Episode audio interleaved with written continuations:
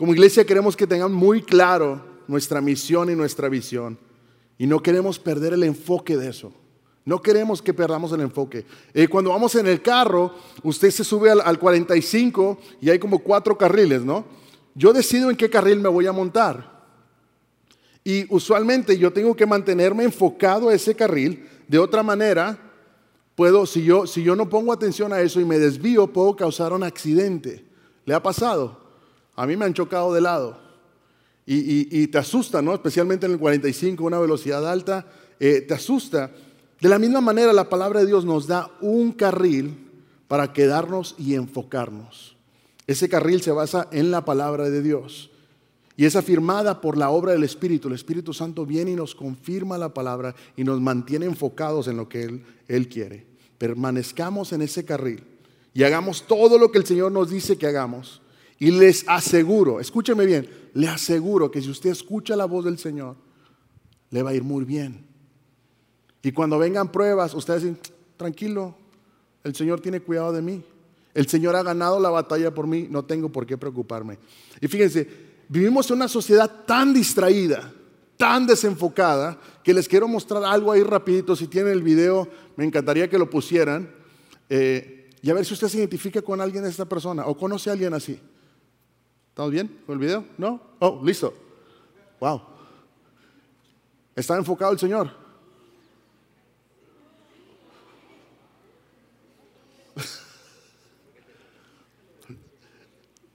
La falta del enfoque, miren este hombre. Él está concentrado en lo suyo y, y no pone atención.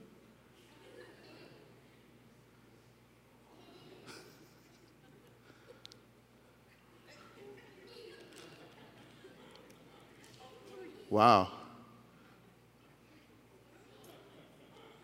Yo les voy a ser sincero, a mí me ha pasado eso.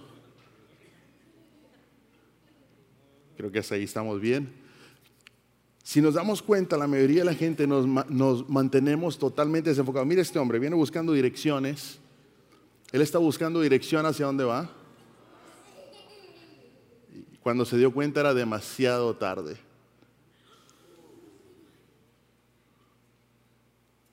Se identifica en la vida espiritual. Vamos caminando tan desapercibidos de todo lo que pasa a mi alrededor y quito la mirada del Señor y causa accidentes. Suceden cosas en mi vida que muchas veces son desagradables. Pero miren, no vengo a hablarle de cosas malas. De eso no hablamos hoy. Queremos decirle que el Señor está aquí para ayudarle a que se enfoque completamente en Él. Eh, si vamos, nos vamos a estar basando en Mateo 6:33, cuando vemos el, el, sermón del monte, comienza desde el capítulo 5 hasta el capítulo 7, y vemos cómo el Señor le está enseñando a su gente cómo vivir la vida.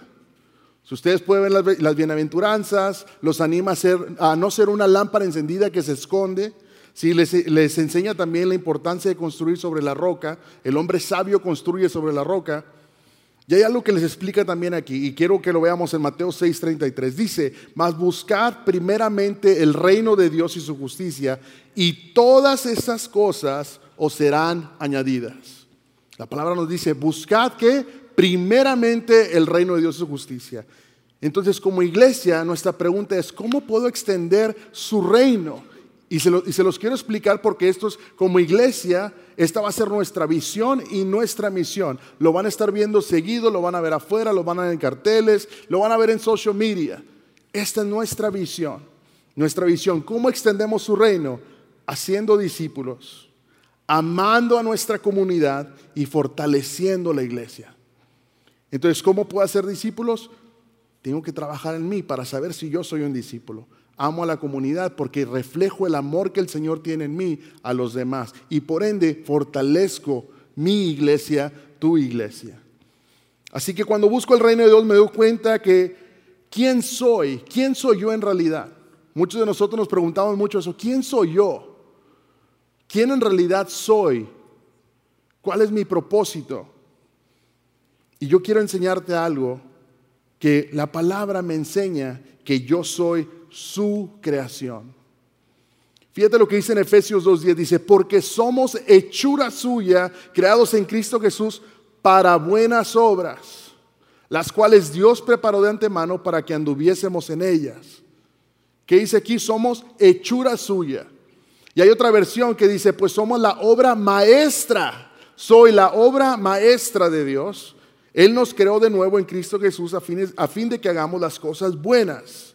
Somos hechura suya, fuimos creados, tenemos un propósito. Y fíjate, eh, eh, cuando eh, estudias un poquito la palabra y te vas al griego, el griego, la palabra griega que está traducida como hechura, es la palabra poema. ¿Te suena?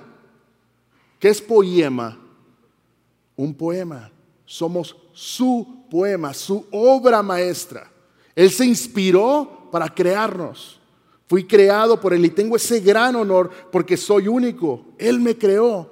Y más allá de eso, el Señor conoce mi vida. Como Él te creó, Él conoce toda tu vida. Él conoce tu dolor. Él conoce tus debilidades, mis debilidades. Él conoce mis necesidades, mis miedos. Y Él conoce mis inquietudes. Él conoce quién soy yo porque Él me creó. Soy su obra maestra. Fuimos creados a imagen de nuestro Creador, de nuestro Señor. Como Él me creó, me conoce tal cual soy y no hay nada que Él no sepa de mí. Somos nacidos de nuevo. Dios nos volvió a, crear a, través de Jesucristo. Porque dice aquí en Efesios 2.1, dice, y Él os dio vida a vosotros cuando estabais muertos, cuando estábamos muertos en nuestros ¿qué? delitos y pecados. Y en el versículo 5, en el 5, aún estando nosotros muertos en pecado, ¿qué dice aquí? Nos dio vida juntamente con Cristo, porque por gracia sois salvos.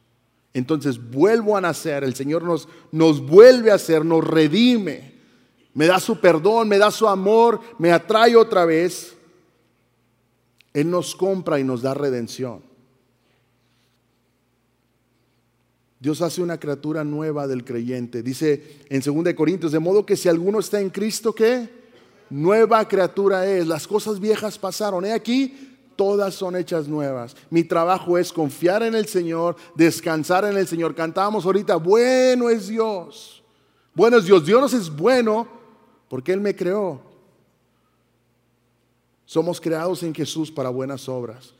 El Señor tiene buenas cosas, buenos planes para nosotros. Dice su palabra, los planes que Él tiene para mí son de bien y no de mal. Para mí a veces se vuelve un poquito difícil creer eso. Y es ahí donde yo tengo que anclar mi confianza y decir, Señor, yo creo en ti, en tus promesas. Dios salva al hombre para las obras de bien, no por las obras de bien. No somos salvos por lo que nosotros hacemos, somos salvos por su gracia por su amor, por su muerte en la cruz, por eso soy salvo. Las obras son una evidencia de mi salvación. Cuando yo actúo bien, esa evidencia está en mi ADN, eso es quién soy yo, esa es mi naturaleza. Mi naturaleza es actuar bien, es hacer cosas buenas. Dios inspiró el poema que eres tú para que impactaras e inspiraras a otros. Es, muy bonito cuando vas a, un, museo de arte y puedes ver un arte que está hermoso. Hay otros que no tienen mucho sentido, para ser honestos. Eh, yo fui a un, museo donde estaba un cuadro negro. Y toda la gente yo veía que se paraba y yo no me veía como un cuadro negro. Imagínense esa pared, si ¿sí está más o menos eso. Negro, todo negro. Y yo veía que llegaba la gente y se paraba, wow, cuadro negro. Pero cuando te acercabas, Toda esa pared estaba dibujada, estaba pintada con diferentes tonos de negro de una pulgada por una pulgada. Y eso era arte, es arte. Y el artista le dio un valor a esa obra de arte a tal punto que no le puso precio. De la misma manera, tú eres una creación de Dios. Tal vez la gente no te va a entender cuando te ve y te va a ver como esa pintura rara, ¿no? Bueno, a mí me ven como pintura rara, no, los digo, a mí me ven como pintura rara y, a veces se tienen que acercar para ver la esencia que el maestro hizo en mí. El Señor hace lo mismo contigo, somos su naturaleza, fuimos creados para buenas obras. Y cuando Él se inspiró al crear ese poema, crearme a ti y a mí de la misma manera, te dice en Mateo 5:16, hagan brillar su luz para que al verles alaben al Padre que está en el cielo. ¿Qué dice la gente cuando te ve? Ay Señor, ahí viene aquel. ¿Qué dice el Señor? El Señor ve algo diferente y te dice que tu luz brille para que al ver tu luz brillar ellos puedan alabar al Padre.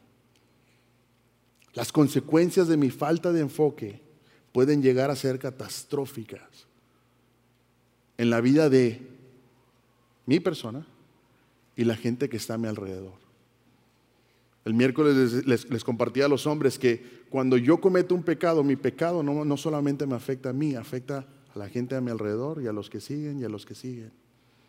Yo no aviento una bomba aquí en medio esperando que le quede una persona. Es ilógico. Se llama daños colaterales. Entonces cuando yo pierdo el enfoque de reconocer que soy criatura del Señor, que Él me creó y me hizo con amor y me hizo perfecto, aún con mi ojo más chiquito que el otro. Soy perfecto ante los ojos del Señor, fui creado perfecto. Entonces cuando encuentro mi enfoque y busco el reino de Dios primeramente, puedo responder a la pregunta, ¿quién soy yo? Soy su creación y también soy su hijo. Me vuelvo su hijo. Dice la palabra, más buscad primeramente el reino de Dios y su justicia. Cuando busco el reino de Dios, nazco de nuevo y me vuelvo un hijo nuevo. El Señor me, soy nueva criatura. Dice un canto, ¿lo declara qué? La escritura. Mas a todos los que le recibieron en Juan 1.12, los que le recibieron, a los que creen en su nombre, les dio potestad de ser hechos hijos de Dios. Cuando yo decido creer en Jesús como mi Señor y Salvador, me ponen un título nuevo y ahora soy hijo de Dios. Ahora paso a ser hijo. Soy creación suya nuevamente, soy doblemente creado. Él nos hizo y nos volvió a hacer de nuevo. Somos sus hijos y Él tiene cuidado de mí. Como creación, Él sabe de qué estoy hecho, y como su hijo sabe lo que necesito. Y dice más adelante en Mateo 6:33, y todas estas cosas os serán añadidas. Y tú dices, ¿cuáles cosas? ¿Cuáles cosas? El Señor te puede, puedo caminar en su reino. Viene la seguridad de que Él va a cuidar de mí. Hay una seguridad cuando tú ves un niño y le dices a, mi hijo, no, él viene acelerado, mi, chaparrito, le digo, papi, brinca, y él sin pensarlo, ¿dónde está? ¡ah! Eso es seguridad. ¿De qué? De que el papá lo va... Y el papá puede estar allá en la esquina, pero él brincó confiando que el papá lo va a cachar. Esa seguridad el Señor quiere poner en ti, que tú sientas seguridad de que Él va a cuidar de ti. Viene la convicción de sus propósitos, lo que Él quiere para mí. Pero fíjate, tengo que dar pasos de fe. Tengo que confiar y decidir. Es una decisión de yo decir, Señor, yo soy tu hijo, yo voy a confiar en lo que tú quieres para mí. Mateo 6:25 dice, por eso les digo que no se preocupen por la vida diaria. Si tendrán suficiente alimento y bebida o suficiente ropa para vestirse, ¿acaso no es la vida más que la comida y el cuerpo más que la ropa? Miren los pájaros, no plantan, ni cosechan, ni guardan comida en graneros, porque el Padre Celestial los alimenta. ¿Y no son ustedes para Él mucho más valioso que ellos? ¿No vales tú mucho más que eso? Si Dios cuida de manera, tan maravillosa las flores silvestres que hoy están y mañana se echan al fuego, tengan por seguro, que dice, tengan por seguro que cuidará de ustedes, que Él cuidará de mí de mi familia, de mi esposa, de mis hijos, de mis abuelos, de mis padres allá donde estén. Él cuidará de ustedes. ¿Por qué tienen tan poca fe? Así que no se preocupen por todo esto diciendo qué comeremos, qué beberemos, qué ropa nos pondremos. ¿Qué no hace un padre por un hijo? ¿Qué no harías tú por tus hijos? Uno hace hasta lo imposible por ellos. Y tal vez para ti fue, es difícil compararte con un padre porque estuvo ausente. Pero déjame decirte y permite que el Señor te muestre que Él es un buen padre. Que Él es, un, es un padre amoroso que te cuida, que te protege y quiere lo mejor para ti. Tengo que confiar, tengo que tomar esa decisión. Él me da lo que necesito, no siempre lo que quiero. Eso es muy común. Es muy común que a veces juzgamos a Dios o, hablamos más del Señor porque no me dio mi chiflazón. Y el Señor te dice, no te la doy porque tal vez tu corazón no está listo para recibirlo. O porque necesito que confíes en mí plenamente y no solamente porque quieres que te ayude en algo. ¿Dónde está el reino de Dios? Buscad primeramente el reino de Dios y su justicia. El reino de Dios dice, eh, hay, dos tipos. Uno es que será en el, gran milenio cuando el Señor venga. Y el otro dice, ¿dónde está un reino? El reino está donde el rey está. La reina Isabel falleció. ¿Se acabó el reino de Inglaterra? No, entró el siguiente rey. Entonces el reinado sigue mientras haya un rey. Si el rey mora en tu corazón, si el rey Jesús está en tu corazón, tú estás comenzando a vivir el reino de Dios cuando le entra a tu vida. Mi enfoque debe estar en buscar el reino de Dios, confiando que todo lo demás va a llegar. Él sabe lo que necesito, lo que me hace falta, Él suple mi alimento, Él suple mi vestimenta, me da paz. La paz es lo que uno a veces más desea más que cosas materiales. Queremos paz, queremos descanso. Filipenses 4:6, no se preocupen por nada, en cambio, oren por todo. Díganle a Dios lo que necesitan y denle gracias por lo que Él ha hecho. Si perdemos el enfoque, vamos a terminar donde no debemos. Si mi enfoque se pierde de quién soy yo, por qué fui creado, voy a acabar en un lugar mal. El 2023 apenas está empezando, todos nos salimos de enero, nos faltan unas cuantas semanas más. Llevemos nuestros pensamientos cautivos al Señor y aprendamos a confiar plenamente que Él es nuestro Padre. Tal vez esta historia te suene algo familiar. Ah, había un niño que para Navidad pidió 10 regalos. Le dijo, papá y mamá, yo quiero que me den regalos. Les dio la lista y pidió sus 10 regalos que él necesitaba. Llega Navidad y el niño llega al pinito de Navidad y se da cuenta que solamente hay 9. ¿Cómo crees que reaccionó el niño? ¿Cómo piensas? ¿Feliz? ¿Enojado? ¿Molesto? ¿Por qué no me dieron los 10 regalos que les pedí? ¿Por qué no me los dieron? Culpó a los padres y todo el día se la pasó renegando. Su enfoque era qué? Que le faltaba uno. Y dejó de ver todas las demás bendiciones que sus papás le habían dado. De esa misma manera, a veces hay restricciones en mi vida. Hay algo en mi vida que me tiene bloqueado y me hace perder el enfoque porque como el Señor no me dio lo que yo quería, mi enfoque se desvía.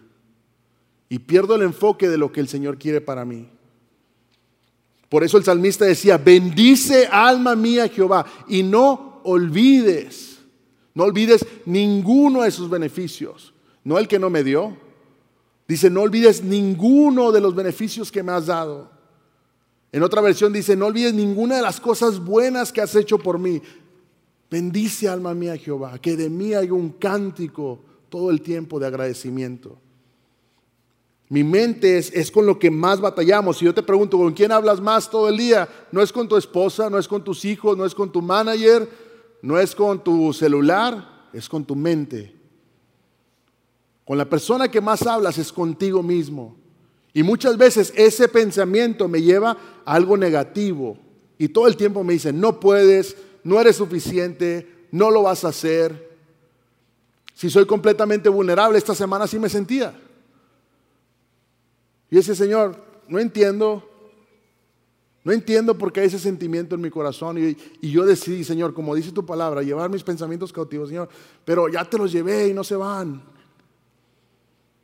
Y preparando el mensaje, veo la parte de que fui hecho y soy su obra de arte, su obra maestra. Y eso trajo un confort a mi corazón. Mi esposa lo sabe. Se lo hablé y le dije, hoy me siento raro. Y me dice, no, pero no pienso. No, no, no, nada más te digo, así me siento. Pero el Señor me acaba de traer su palabra y me dice, fui hecho a su obra maestra. Él está orgulloso de mí. No importa que tenga un ojo chiquito. Sí. No importa. No, es que cuando me río se me cierra un ojo para que pongan atención. yo solo me echo, yo solo me echo carro, no se preocupen. Este, y pude encontrar paz. Y luego Francis prepara este canto que no estaba preparado, cambió última vez, el Señor empieza a trabajar en diferentes cosas y bueno eres Dios, bueno eres Dios. Y mi pregunta es, ¿cuál va a ser mi cántico cuando esté en un lugar oscuro? Voy a decir, bueno eres Dios. ¿Cuál va a ser tu cántico cuando el Señor no te dé ese décimo regalo que le pediste, pero te dio nueve? Voy a renegar o voy a decir como el salmista, bendice alma mía Jehová, porque tú eres mi Padre, tú me suples, tú me cuidas, tú me proteges, tú estás conmigo. Buscad primeramente el reino de Dios. Entonces, cuando encuentro mi enfoque, yo me enfoco en lo que el Señor dice de mí y busco primeramente su reino. Dice, más buscad primeramente el reino de Dios. Buscad primeramente el reino. No veías y después ven busca a Dios. No ve y compra y después busca a Dios. No ve y asegúrate que tus finanzas estén bien y después busca a Dios. No, dice, busca a Dios. Y cuando yo lo, yo lo busco, yo encuentro quién soy para el Señor. Soy su creación, soy su hijo y como hijo me da una tarea. Y me vuelvo su discípulo. ¿Qué hace un discípulo? Un discípulo está atento a lo que el maestro le dice que haga. Así somos tú y yo. Tenemos un, un trabajo que cumplir, una tarea que cumplir. Y fíjate, esto lo hablábamos esta semana, el mayor nivel al que el cristiano puede llegar es cuando tú y yo nos ganemos a alguien para Cristo. No hay una satisfacción más grande de saber que hay alguien que va a llegar al cielo porque tú te atreviste a compartir el Evangelio. Entonces, Señor, pero yo no sé ni qué hablar. ¿Qué decía Moisés? Mudo. No puedo. Invítalo a la iglesia. Ya es la nueva forma de evangelizar. Te invito, a haber comida. No hay mayor, no hay mayor nivel al que el cristiano pueda llegar, sino cuando traemos a alguien a los pies del Señor. Un discípulo hace discípulos. De esta manera mostramos su amor. El amor que el Señor muestra a ti dice, da de gracia lo que de gracia recibiste. ¿Qué recibiste? Gracia, recibiste amor, recibiste perdón. Ahora dalo. Qué difícil es dar amor cuando la persona que está ahí continúa haciéndote daño. Qué difícil es perdonar cuando la persona es indiferente. Qué difícil es decir, Señor, bueno eres cuando las cosas van mal, pero como su discípulo, yo confío que Él está conmigo. Yo debo tener amor por el perdido, tengo que ser obediente, aun cuando me cueste hacerlo. Ese manera que es ah, látigo, ámalo. Fíjate lo que dice en 1 Corintios 13, 1 al 3. Si pudiera hablar todos los idiomas del mundo y de los ángeles, pero no amara a los demás, sería como un metal ruidoso o un símbolo que resuena, si tuviera el don de profecía y entendiera todos los planes secretos de Dios y contara con todo el conocimiento, y si tuviera una fe que me hiciera capaz de mover montañas, pero no amar a otros, yo no sería nada. Si diera todo lo que tengo a los pobres y hasta sacrificara mi cuerpo, podría jactarme de eso, pero mi, si no amara a los demás, no habría logrado nada. Soy su creación, soy su hijo y tengo una tarea. Mi tarea es hablarle a los demás del amor que fue derramado sobre mí. Compartirles el perdón que fue derramado sobre mí. Un discípulo hace discípulos. Y el paso de obediencia es creer y ser bautizado. Dice, hagamos discípulos y bautícenlos. Si aún no has sido bautizado, te lo recuerdo una vez más, es un paso de obediencia. Es un paso de obediencia que tú y yo decidimos obedecer al Señor como su discípulo. Mi trabajo es que ser obediente. A las personas que amo, voy y les comparto, voy y los cuido y los disipulo. Hay personas que amas, que están lejos de aquí, ámalos como el Señor te amó a ti.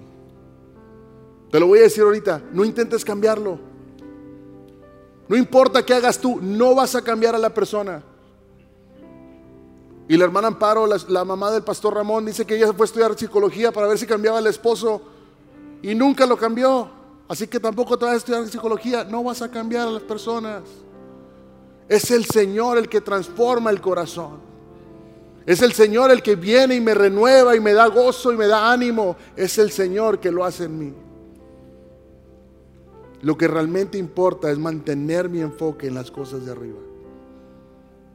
Necesito tener una conexión con mi Creador, con mi Padre y mi Maestro. ¿Quieres experimentar la paz? El cuidado y el amor de Jesús. Es necesario tomar decisiones hoy. Hoy tengo que tomar decisiones. Debo reconocer que soy hechura suya, que soy la mejor creación que Él pudo haber hecho.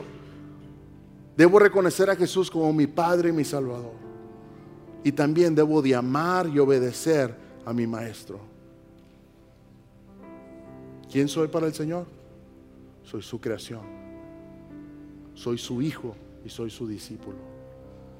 Y no importa dónde estés, no importa en qué lugar te encuentres, el Señor sigue siendo bueno. ¿Lo crees? Dice este canto, bueno eres Dios. Bueno eres Dios. Reconozco que soy tu creación. Y lo mejor de eso es que eres mi Padre y eres bueno. Y ahora quiero ser obediente y te quiero obedecer. Y quiero cantar, bueno eres Dios. Escucha este canto. Gracias por participar del servicio a través del Internet. Esperamos que la experiencia de hoy haya alentado y desafiado su mente y corazón. En Champion Forest nos apasiona ayudar a las personas a conocer a Dios, a crecer en su relación con Él y con los demás, mientras todos como cristianos hacemos una diferencia en el mundo. Nos encantaría tener la oportunidad de hablar y orar con usted. Le invitamos a que ingrese a championforest.org diagonal conectar para que podamos estar en contacto. Y por supuesto, esperamos con ansias el momento de poderle saludar en persona en una de nuestras sedes. Que Dios le bendiga y tenga una semana llena de la presencia del Señor. Nos vemos pronto.